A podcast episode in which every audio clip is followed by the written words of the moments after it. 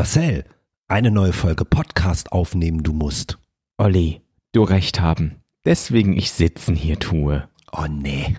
Was nee? Das würde Meister Yoda so nie sagen. Irgendwas mit tun. Ja, ich war schon immer schlecht in Grammatik, besonders in Yoda-Grammatik. Und ich habe eigentlich kaum Ahnung von Star Wars. Ja, dafür bin ich totaler Star Wars-Fan und deswegen sage ich euch jetzt, zuhören ihr müsst. Voll Psycho. Irre ist menschlich. Der Podcast rund um psychische Gesundheit, Therapie und den Wahnsinn im Alltag.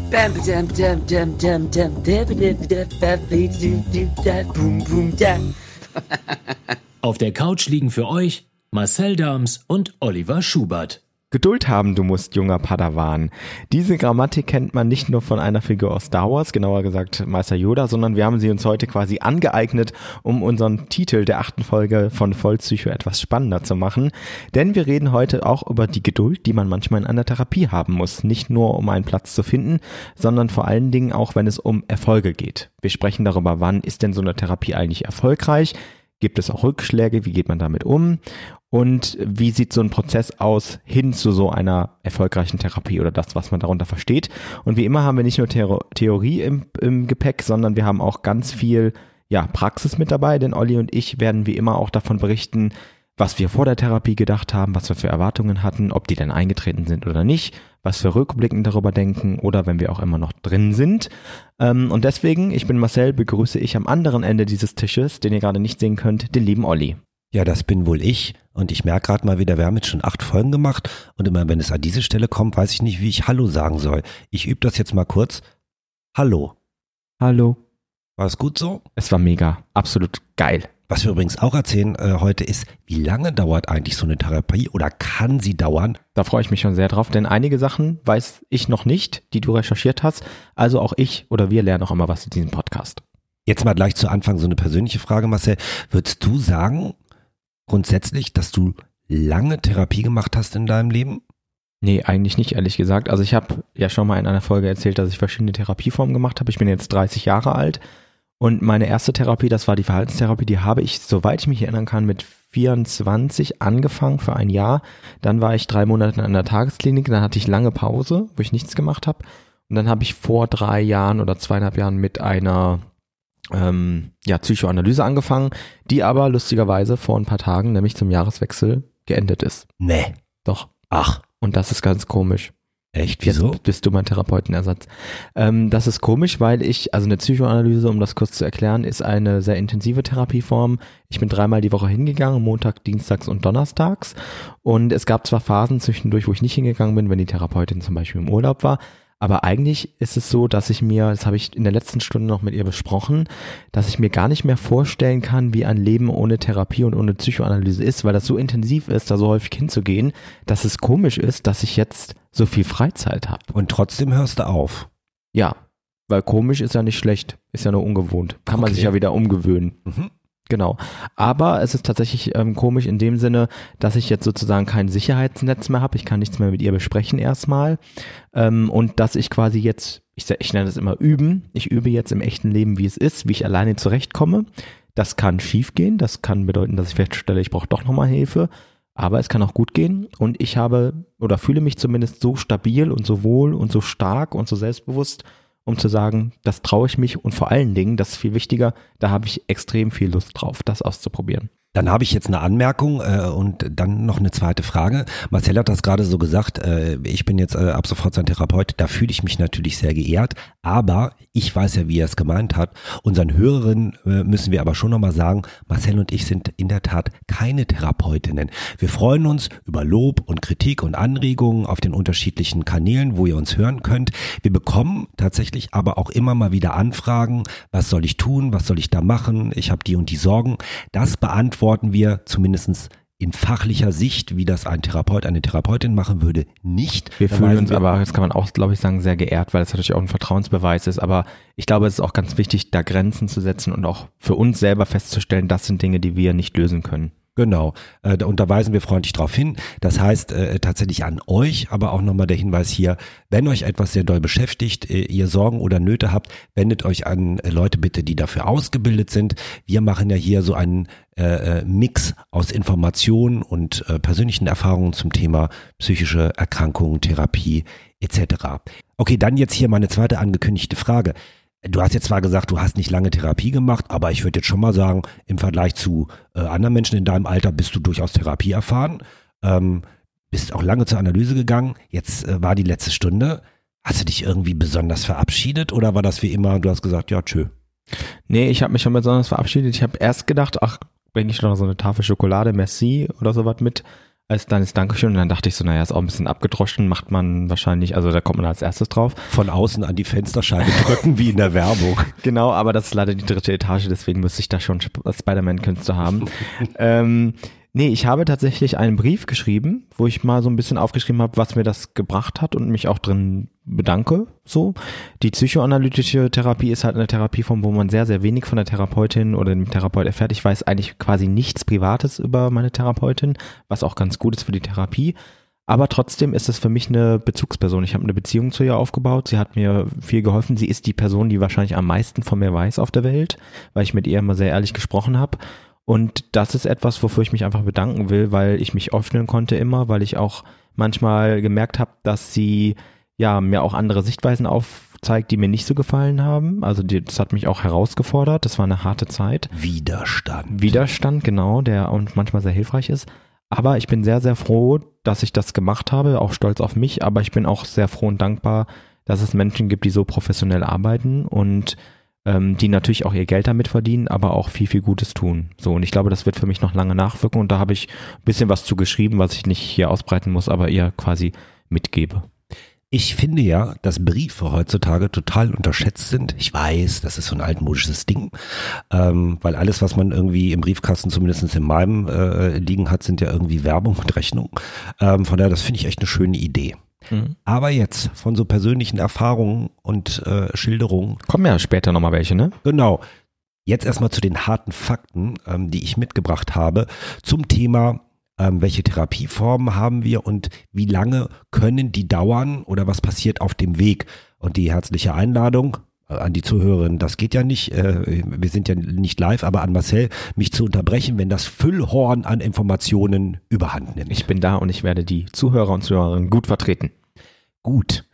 Ähm, grundsätzlich müssen wir unterscheiden, äh, das werden wir gleich auch tun, zwischen ambulanter Therapie und stationärer Therapie. Das klingt immer so kompliziert. Ich versuche das immer so zu äh, beschreiben. Ambulant ist, wenn ich zu einem Therapeuten in seine Praxis gehe und den Rest meines Lebens normal in Anführungsstrichen verbringe. Und stationär ist, wenn ich tatsächlich in eine Einrichtung gehe, häufig dort auch übernachte, dort länger lebe. Es gibt aber auch so teilstationäre äh, Therapien, aber ähm, wir unterscheiden das jetzt erstmal in die zwei Kategorien. Das ist ja eigentlich so ein bisschen, wie man es aus dem Krankenhaus kennt. Ne? Man, man sagt ja auch, ich werde stationär ins Krankenhaus aufgenommen, wenn ich längerfristig da bleiben muss, um irgendwie behandelt zu werden. Oder ich gehe halt in die Ambulanz, wo ich mich vorstelle, wo ich vielleicht auch untersucht werde, aber dann wieder gehen darf. Genau.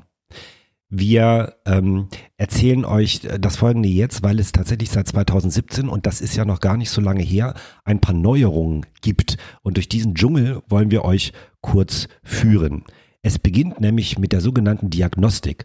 Ähm, und das sind sogenannte psychotherapeutische Sprechstunden. Davon hat man, wenn man zu einem Therapeut oder einer Therapeutin geht, die dafür natürlich auch Zeit haben muss äh, und nicht zu viele Patienten haben darf, damit sie euch äh, sozusagen Stunden vergeben kann, ähm, da geht man zwei bis maximal sechs Mal hin und das dauert nur 25 Minuten. Das ist ja für viele schon ein Horror, weil man denkt, oh Gott, 25 Minuten. Ich kann euch aus Erfahrung sagen, 25 Minuten sind äh, äh, weg wie nix. Vor allen Dingen, wenn man akut Probleme hat. Also ich kenne das aus der Therapie, dass man manchmal denkt, die 50 Minuten sind sehr lange, 50 Minuten sind sehr lange. Aber wenn man ein akutes Problem hat, was ja der Fall ist, wenn man zu so einer Sprechstunde geht, dann sind 25 Minuten in der Regel echt kurz. Das ist auch schon mal so ein heißer Tipp, äh, äh, bevor es mit den Fakten weitergeht, äh, zum Thema Länge und Erfolg in der Therapie. Ähm, es gibt, wie Marcel gerade schon sagte, äh, bei den tatsächlichen Stunden, die man dann hat, ähm, diese 50 Minuten, das ist ja keine ganze Stunde. Und egal, ob man da sitzt oder liegt, welche Therapieform man macht, ich glaube, das ist jedem schon so gegangen und die, die es vielleicht noch vorhaben, Äh, ihr könnt euch das merken, ähm, das wird euch wahrscheinlich auch so gehen. Es gibt manchmal Stunden, die ziehen sich wie Kaugummi und man geht raus und denkt, was habe ich heute eigentlich gelernt, gemacht, getan? Nüscht. Es hat mir gar nichts gebracht. Und dann gibt es Stunden, da hat man noch nicht mal angefangen, das, zu, das Problem zu umschreiben. Und dann sagt die Therapeutin schon, ja, das äh, war's für heute. Ja, ähm, das ist tatsächlich sehr unterschiedlich. Aber diese psychotherapeutische Sprechstunde entscheidet tatsächlich, wie soll es denn weitergehen. Und da gibt es zwei Wege. Das eine könnte sein, dass eine Akutbehandlung angesagt ist.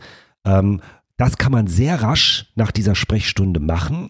Ähm, und das können bis zu 24 Einheiten auch wieder 25 Minuten pro Einheit sein. Also wie gesagt, bis zu 24 Einheiten. Das heißt, äh, ich gehe 24 mal 25 Minuten dorthin. Ja, wäre super, wenn der Therapeut in der Nähe ist, sonst hast du anderthalb Stunden Anreise, sitzt eine halbe Stunde da, musst wieder zurück. Ja, das ist natürlich scheiße, aber wie, wie oft, also ist das so eine Frequenz, wie man es kennt, so einmal die Woche oder eher, weil es akut ist, äh, schneller hintereinander? Also ähm, das wird in Absprache mit dem Therapeuten festgelegt. Ähm, Akutbehandlung spricht ja schon äh, dafür, wie, wie es der Name sagt, es ist akut.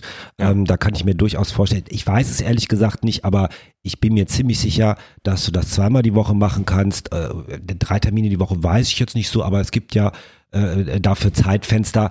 Einmal die Woche halte ich für eine Akutbehandlung, wenn es denn 24 Stunden sind, halte ich, also glaube ich, ist eher unrealistisch. Man versucht das relativ schnell abzuziehen. Ja, das habe ich mir auch so gedacht, deswegen habe ich nachgefragt. Ja. Es geht nämlich äh, tatsächlich in diesem Prozess äh, um was sehr Besonderes, nämlich man möchte die Person so stabilisieren aus Therapeutinnen-Sicht, dass sie überhaupt in der Lage ist, eine Psychotherapie zu beginnen. Ähm, das klingt jetzt vielleicht sehr hoch dramatisch und da denken viele wahrscheinlich gleich an Suizid oder so. Das muss es noch nicht mal sein, sondern es geht einfach darum, das so zu ordnen und den Patienten sozusagen so zu unterstützen, dass er sagt, okay, jetzt kann ich auch einen Weg der Therapie gehen oder ich fühle mich so gefestigt oder auf der Reihe in Anführungsstrichen, dass ich auch einen stationären Aufenthalt mir gerade aktuell zutraue. Aber das ist dann wahrscheinlich, also weil du jetzt gerade auch nochmal das Thema Suizid angesprochen hast, wenn jemand jetzt wirklich so gefährdet ist, dass man sich Sorgen macht, dass die Person sich was antut, dann muss, also wird sie ja wahrscheinlich eh stationär aufgenommen, damit nichts passiert oder ja. sie möglichst geschützt ist. Das, also da gibt's ja Abstufungen. Also man würde ja nie sagen, wenn jemand akut gefährdet ist für sich oder auch für andere, dass man das so macht, sondern da geht's ja um Leute, die wirklich viel Bedarf gerade haben, aber jetzt noch nicht so drauf sind, dass sie sich vielleicht selber was antun oder den Anschein machen. Das ist richtig. Das Spannende äh, fand ich jetzt noch bei dieser Akutbehandlung, wenn sich dann entscheidet, äh, ob es eine Kurz- oder Langzeittherapie im Anschluss geben soll, werden tatsächlich ähm, die Stunden der Akutbehandlung abgezogen in dieser Therapie. Klingt ein bisschen gemein, finde ich, weil man hat ja ein bisschen was vorbereitet, aber so ist halt ähm, das System. Ähm, und dann kommt es äh, zu den sogenannten probatorischen Sitzungen. Da haben wir auch schon mal drüber gesprochen in einer Folge ähm, zuvor. Das sind entweder zwei oder höchstens vier Sitzungen. Die dauern dann tatsächlich diese berühmten 50 Minuten schon. Mhm. Und da wird geguckt, ähm, passt das Patientin-Therapeutin-Verhältnis? Also kann man sich das gemeinsam vorstellen. Therapeut, Therapeutin erklärt nochmal, wie die Behandlungsform sein wird, was da passieren wird, welche Erfolge, äh, ja, also welche Erfolgsaussichten äh, man haben kann. Das hat ja auch alles keine Garantie und wie lange das dauert. Wer sich dafür ein bisschen mehr interessiert, das war übrigens Folge 5 äh, auf die Couch fertig los, wo wir noch im, im, Detail erklären, was sind diese probatorischen Sitzungen, wie viele gibt es, ähm, als auch was passiert da, da erzählen wir auch ein bisschen persönlich, wie wir das wahrgenommen haben. Und in diesem ganzen Stundenwirrwarr haben wir jetzt noch zwei Pfade, nämlich entweder die Kurzzeittherapie. Ähm, auch die dauert 50 Minuten und kann in zwei Schritten 12 beziehungsweise 24 Stunden dauern. Oder es kommt zu einer Langzeittherapie. Und da haben wir ja drei unterschiedliche Formen. Eine Verhaltenstherapie, eine tiefenpsychologisch fundierte Psychotherapie oder eine analytische Psychotherapie oder auch kurz Analyse. Und da geht's dann stundentechnisch zur Sache. Ähm, ich mache das mal am, am, Beispiel der Verhaltenstherapie klar.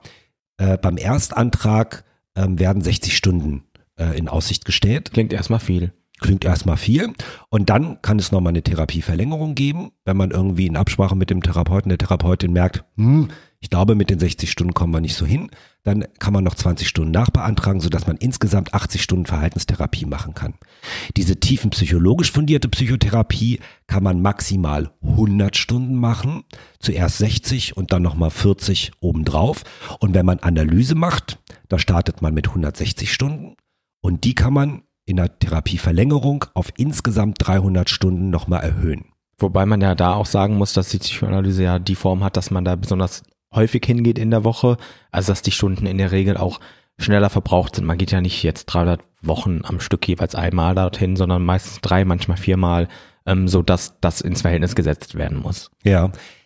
Also ich kann mich bei mir noch dran erinnern, ähm, als mein Analytiker äh, äh damals gesagt hat, so wie beantragen dann 160 Stunden, da habe ich da gesessen, also da habe ich ja noch gesessen in der probatorischen äh, Sitzung, äh, zumindest bei mir war das so, sitzt man dem Therapeuten oft noch gegenüber. War bei mir auch. Ja, äh, bei der Analyse liegt man tatsächlich auf einer Couch oder etwas ähnlichem und sieht Therapeutin und Therapeut nicht. Das ist ziemlich ungewohnt. Da können wir an anderer Stelle nochmal ähm, was zu erklären. Aber da habe ich mich ziemlich erschrocken, als er gesagt hat, 160 Stunden. Da habe ich gedacht, du liebe Zeit. Ähm, dass das dann insgesamt 300 Stunden bei mir waren, waren es tatsächlich auch, kommt mir im Nachhinein auch nochmal so vom, also wirklich, dass man denkt, 300 Stunden. Jetzt habe ich das aber tatsächlich mal äh, durch 24 geteilt, weil ein bisschen Mathe kann ich ja. Und dann kommt man auf die sehr, sehr kleine Zahl von insgesamt zwölfeinhalb Tagen.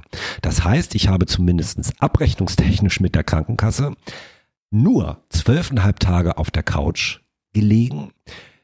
Wenn ich da wiederum rückblicke auf mein Leben und was so in der Kindheit und Jugend und äh, im Laufe des Älterwerdens passiert ist und so angesammelt hat, ist das eigentlich ein kleiner Furz im Gegensatz zu dem äh, Zeitrahmen, den ich auf der Couch gelegen habe. Was nochmal so wichtig ist bei diesen ganzen Kontingenten, die wir gerade aufgezählt haben, also maximal 300, 100 oder 80 Stunden oder auch bei der Kurzzeittherapie, das ist natürlich alles kein Muss.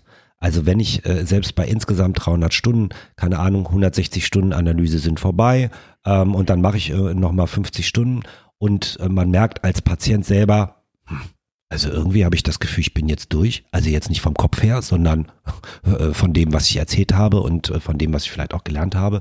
Ähm, dann sollte man das ruhig thematisieren, weil es geht nicht darum, das sklavisch irgendwie bis zum Ende zu erfüllen. Dann ist die Therapie halt einvernehmlich mit dem Therapeuten. Kann ja auch sein, dass er sagt, ich teile die Idee oder sagt, hm, ich hätte irgendwie ein, zwei äh, äh, Tipps noch, warum wir vielleicht doch noch ein paar Stunden machen sollten.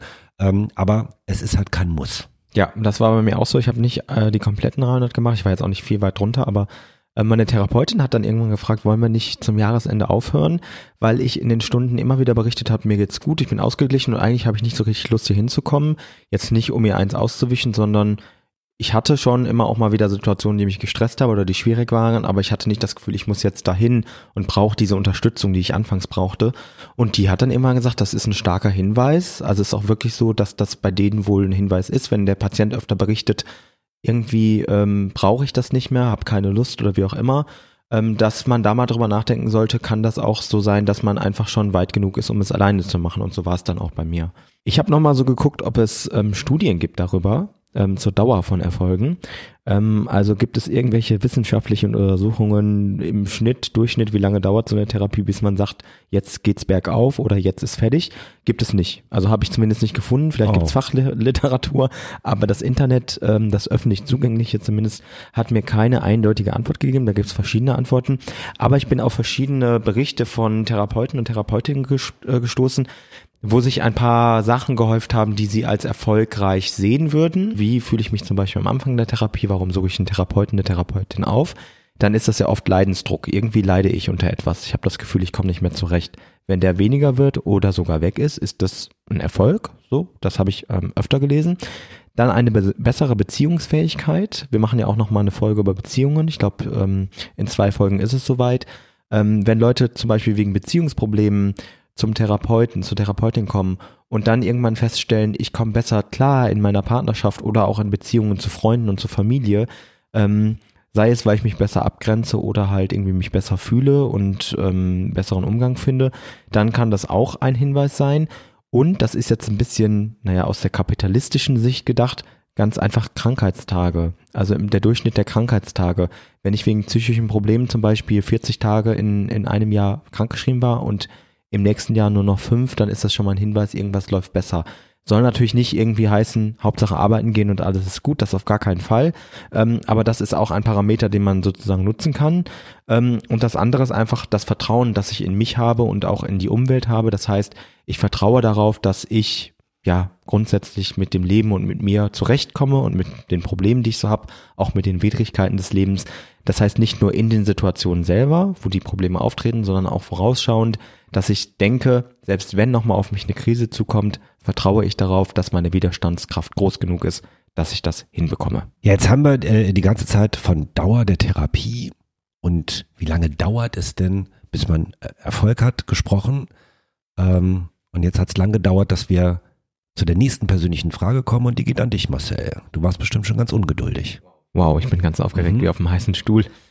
Mal unabhängig davon, dass du schon äh, unterschiedliche Therapieformen gemacht hast, mh, was war denn so, ich meine, du bist jetzt auch belesen, du bist da ja nicht so naiv rangegangen, äh, äh, da, da kenne ich dich ein bisschen, dass du gesagt hast, okay, da gehe ich dreimal hin und dann ist alles tutti frutti. Ähm, aber was war denn so deine Erwartung an die Dauer, bis sich ein Erfolg einstellt? Wa- wa- wa- Was, war, was hast du dir vorgestellt? Da könntest du mich jetzt ein bisschen überschätzt haben. Denn was ich äh, tatsächlich über mich gelernt habe in der Therapie, ist, dass das, was ich weiß, nicht das ist, was ich umsetze und fühle, ganz oft. Also, dass ich weiß, dass Erfolg sich nicht schnell einstellt, weil ich es mir irgendwie angelesen habe oder weiß ich nicht, anders angeeignet habe, heißt nicht, dass ich nicht die Erwartungshaltung habe. So, und meine Erwartungshaltung war tatsächlich, ich habe ja als erste Therapieform die Verhaltenstherapie gehabt. Das wird schon irgendwie relativ schnell gehen. Ich hatte tatsächlich, tatsächlich die Erwartung nach der ersten Stunde, wird schon direkt irgendwas anders sein, was natürlich nicht der Fall war. Aber ich habe, ich bin ein sehr ungeduldiger Mensch und das hat sich da auch wieder gespiegelt. Also warum sollte das in der Therapieform dann anders sein als im Alltag? Ähm, und das ist ja das Lustige, dass man in so einer Therapie ganz viele Dinge an sich feststellt, die man eh schon über sich weiß ähm, und sich auch manchmal darüber ärgert. Aber ich war sehr, sehr ungeduldig und habe gedacht, das muss sehr, sehr schnell gehen. Ähm, brauche auch irgendwie konkrete Tipps. Deswegen habe ich auch die Verhaltenstherapie gewählt. Ähm, nicht in dem Wissen, dass mir das vielleicht nicht so gut helfen wird, weil ich ein anderer Typ bin. Ähm, aber ich hatte einen sehr, sehr hohen Anspruch an Schnelligkeit tatsächlich und habe auch sehr viel Verantwortung abgegeben. Die Therapeutin, das war auch damals eine Therapeutin, soll mal irgendwas sagen oder machen und dann weiß ich, wie es geht. Also nicht, dass ich es mir selber aneigne, sondern da hilft mir jemand, die Person ist in der Verantwortung und dann wird das schon alles. Also ein sehr fordernder Patient. sehr fordernd, sehr egoistisch und äh, habe auch anfangs nicht viel Verantwortung für das, was ich tue, als auch meine Probleme übernommen, weil man kann ja nicht alles abschieben, so auf Eltern und wie auch immer. Aber was um alles in der Welt ist dann in der Zeit mit dir passiert, dass du dich auf Analyse eingelassen hast? Also die ja, die ja ein Mehrfaches dauert und nochmal ganz anders ist. Naja, erstmal, dass ich wusste, irgendwie komme ich nicht weiter in der anderen Therapieform. Und ich habe mit dir gesprochen, ich weiß nicht, ob du dich daran erinnerst, ähm, wo ich so das Gefühl hatte, ich, ich könnte mal wieder äh, eine Therapie machen und du hast mir gesagt, äh, du hast jetzt dies und jenes gemacht. Mir hat eine Analyse sehr geholfen, ist nicht für jeden was, aber probier es doch mal aus. Und das habe ich ja dann gemacht. Das war auch anfangs komisch so, weil ich auch immer so gedacht habe, boah, die sagt ja gar nicht so viel und hm, irgendwie geht's nicht so schnell. Aber im Endeffekt muss ich sagen, war das für mich rückblickend jetzt die beste Therapieform, weil ich total weiß, wie ich funktioniere, wie ich geworden bin, wie ich bin, woher bestimmte Muster kommen, die ich habe, woher bestimmte Verhaltensweisen kommen, die sich immer wiederholen und weil ich auch gelernt habe, durch die Therapieform auszuhalten, dass ich Verantwortung nicht abgeben kann und dass Dinge Zeit dauern. Ich habe tatsächlich Geduld gelernt. Da war ich so ein kleiner Padawan. Geduld du jetzt haben kannst. Ist doch super. Ähm, ich muss an der Stelle tatsächlich nochmal eine Lanze für die Analyse äh, brechen. Also ich, ich meine, wir, wir werden jetzt äh, irgendwie nicht gesponsert durch die Psychotherapeutenkammer oder äh, ähnliches. Aber ähm, ich habe ich habe im Freundeskreis Menschen gehabt, die, die gesagt haben, so, nee, das wäre nichts für mich. Also Therapie ist generell nichts für mich. Da muss ich ja alles erzählen von mir und überhaupt so viel erzählen und dann sagen die kaum was und so weiter und so fort. Und ich gebe ja zu, ich glaube, ungeduldig würde ich mich nicht bezeichnen, aber es gab auch bei mir in der Analyse Momente, wo ich dachte, mein lieber Herr Gesangsverein, also wir kommen ja hier überhaupt nicht voran. Und es hat mich manchmal rasend gemacht, dass, dass der Sprechanteil meines Therapeuten in 50 Minuten gefühlt drei Minuten war. Mhm. Also ist vielleicht ein bisschen übertrieben, aber das kommt schon hin. kommt manchmal hin, ja. Es gab Stunden, ich, also bin ich mir sehr sicher, da habe ich bestimmt 20 Minuten da gelegen und niemand hat was gesagt. Mhm. Ähm, das klingt, also das weiß es für viele Außenstehende vielleicht ein bisschen gaga klingt und so nach dem Motto, was soll denn da passieren? Ähm, es muss ja auch nicht immer irgendwas passieren, aber ähm, diese, diese Herausforderung, sich dem auch zu stellen ähm, und auch das auszuhalten, dass man vielleicht nicht so vorankommt. Also zum Thema Länge, es gab durchaus Momente, da habe ich in der, äh, in der Analyse gelegen und gesagt, ich bin mega frustriert. Ich dackel mhm. jetzt hier zweieinhalb Jahre her. Ich habe die letzten zwei Stunden in letzter Woche über denselben Scheiß geredet. Ich habe das Gefühl, ich komme kein Stück voran. Äh, immer wieder äh, drehe ich mich im selben Kreis. Was soll das eigentlich? Hat mein mhm. Therapeut damals gesagt. Dann reden wir nochmal darüber. Dann war der Satz fertig. Dann habe ich da gelegen.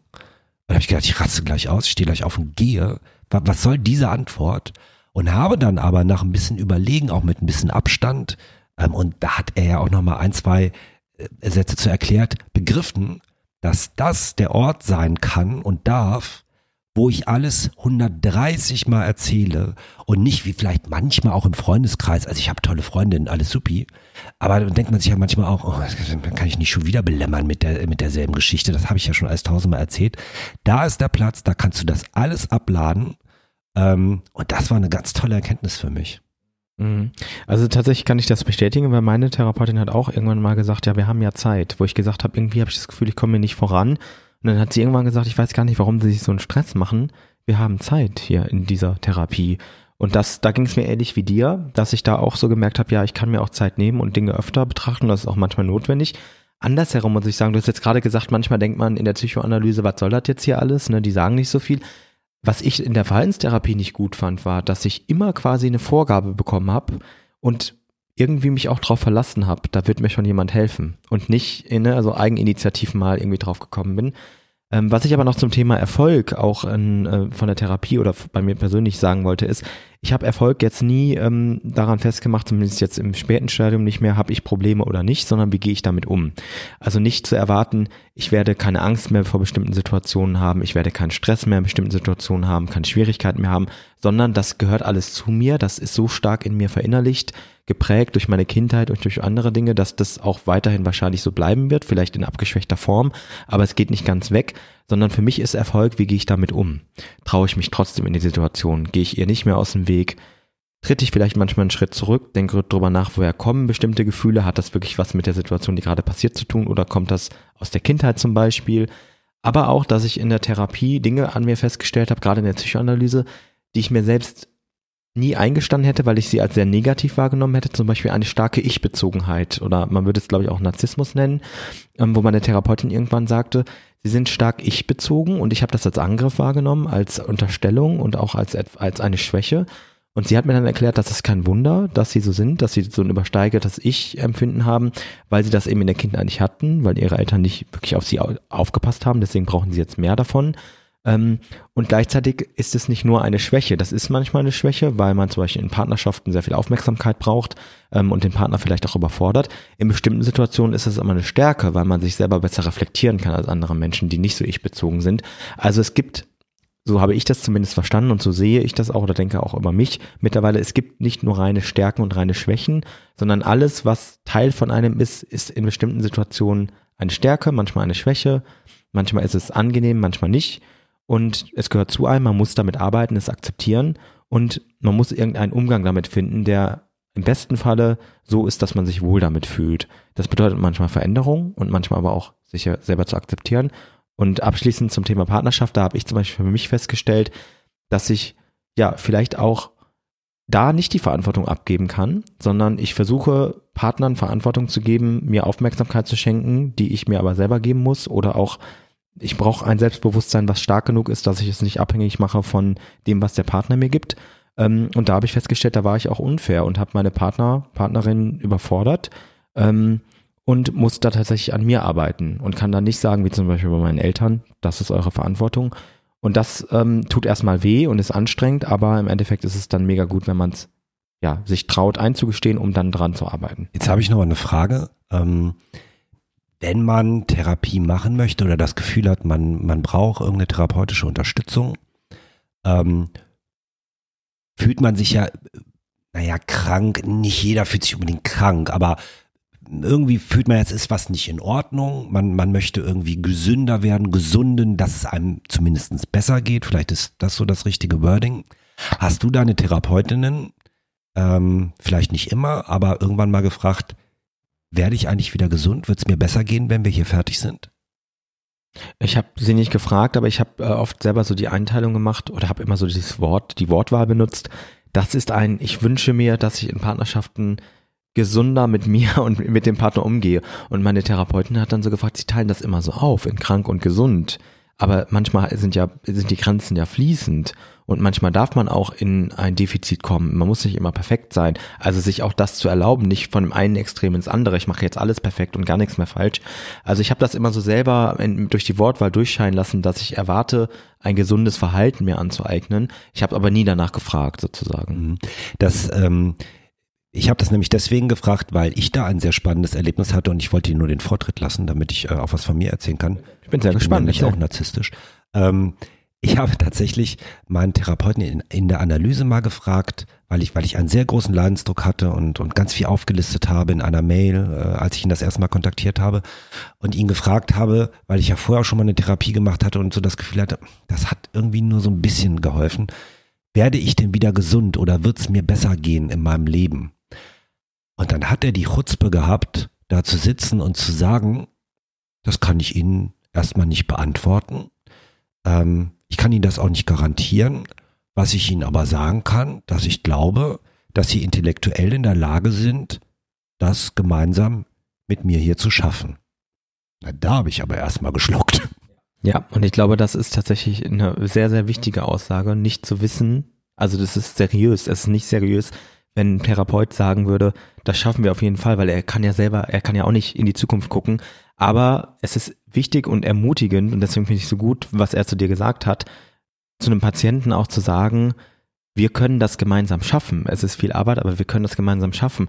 Und das ist ja eine Sichtweise, die man selber nicht immer hat. Und wenn die jemand anderes hat und einem sozusagen mitteilt, ist das schon mal etwas, was auch wirklich bestärken kann, da diesen Weg weiterzugehen, finde ich. Ich glaube, was einfach wichtig ist, ähm, wenn wir von Geduld, wie es ja auch im Titel zu hören war, äh, gesprochen haben, ähm, ist, Marcel und ich haben jetzt viel über einen längeren Zeitraum von Therapie gesprochen. Ich glaube, so ein Plädoyer oder was, was äh, uns ganz wichtig wäre, ähm, ist festzuhalten, eine Akutbehandlung oder eine äh, äh, Kurzzeittherapie, auch wenn es erstmal so schnell, schnell, schnell, schnell klingt, kann für euch oder äh, für die Menschen, die sich damit auseinandersetzen wollen, absolut die richtige Lösung sein.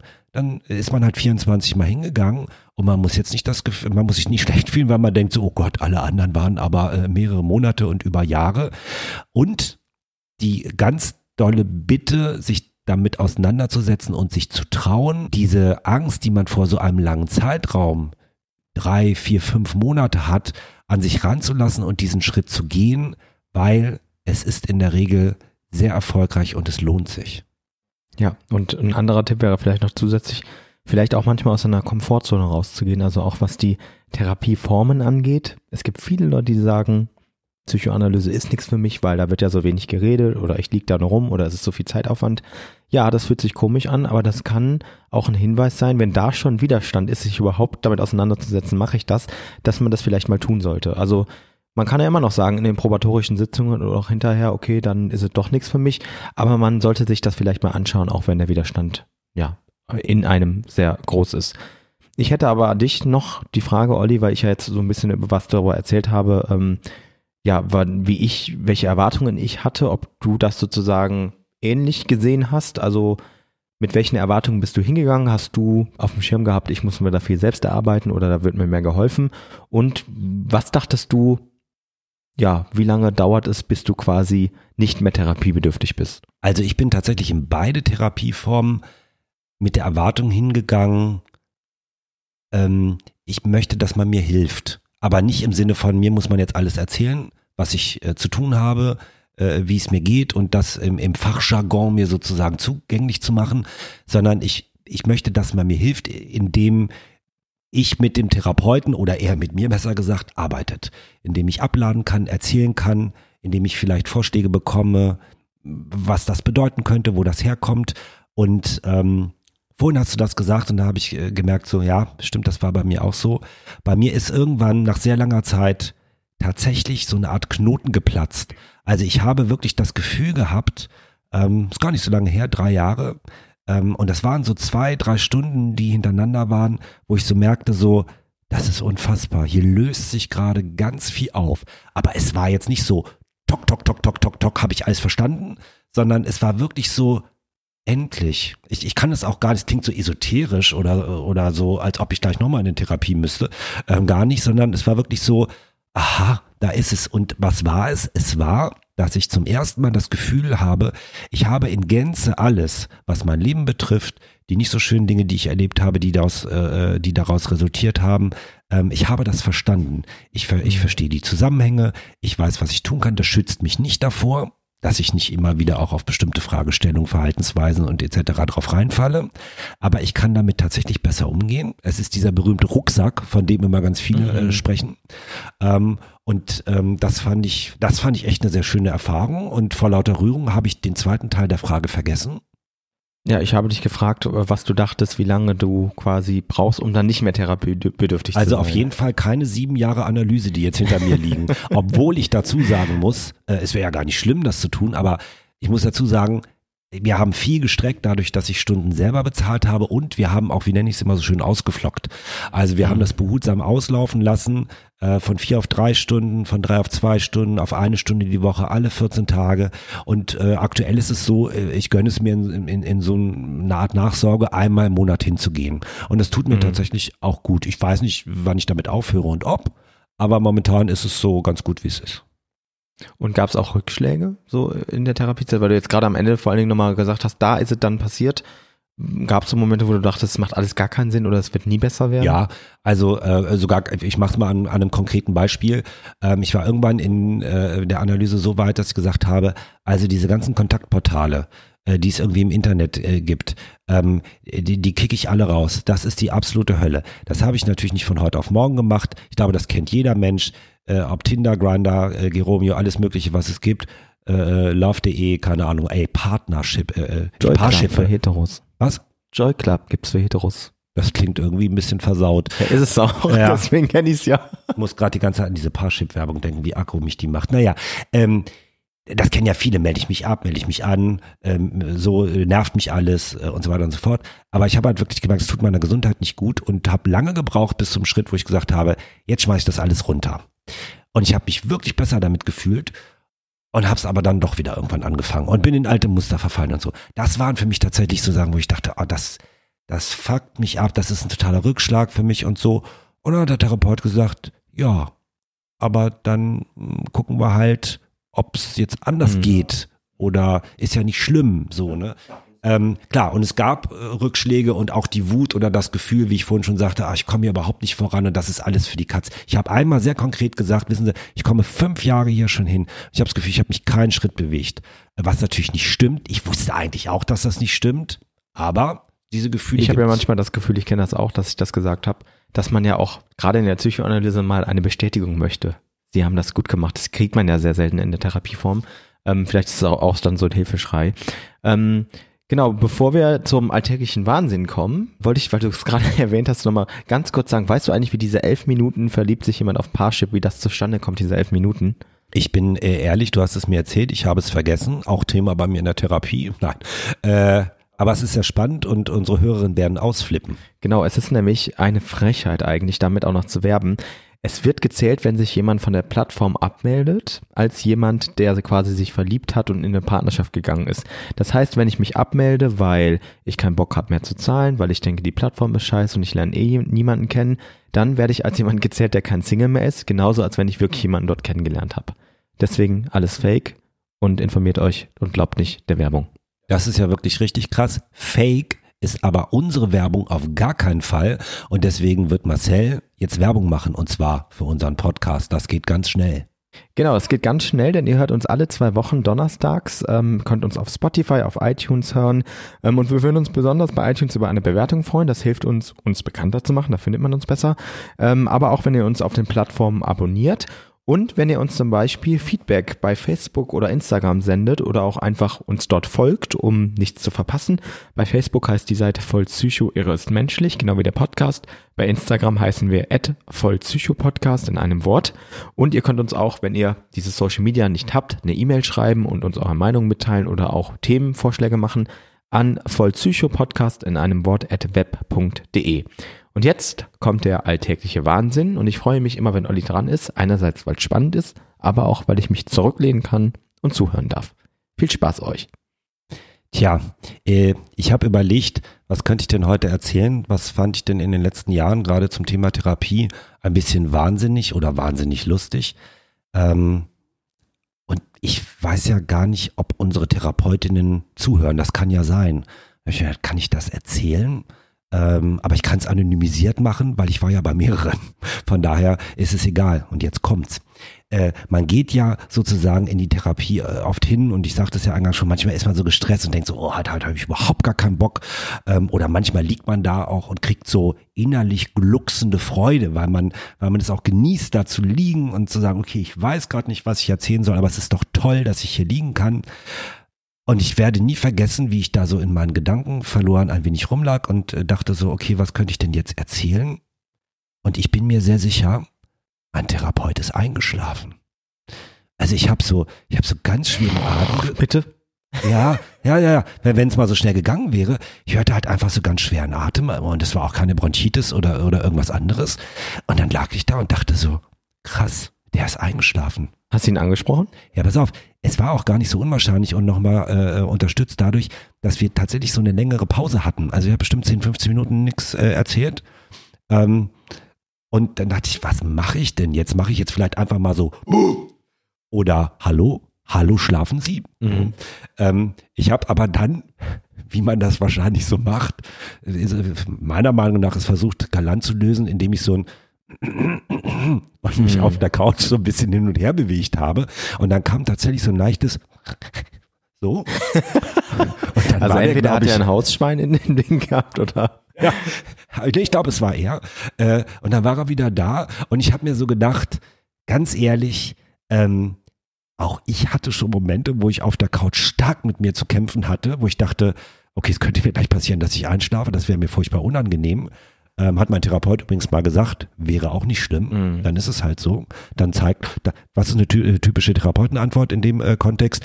Dann zeigt es wohl, dass sie sehr erschöpft sind mhm. von allem. Mhm. so, und ähm, ich habe das als, ach, ich fand das irgendwie auch ganz toll, weil das sowas, ja, also menschlich ist jetzt das falsche Wort, aber es war, es war irgendwie, irgendwie fand ich es ganz normal und natürlich. Ich habe das so verbucht als das erzähle ich mal, wenn ich in vier Jahren Podcast mache, was ich damals noch nicht wusste. Und heute ist es soweit.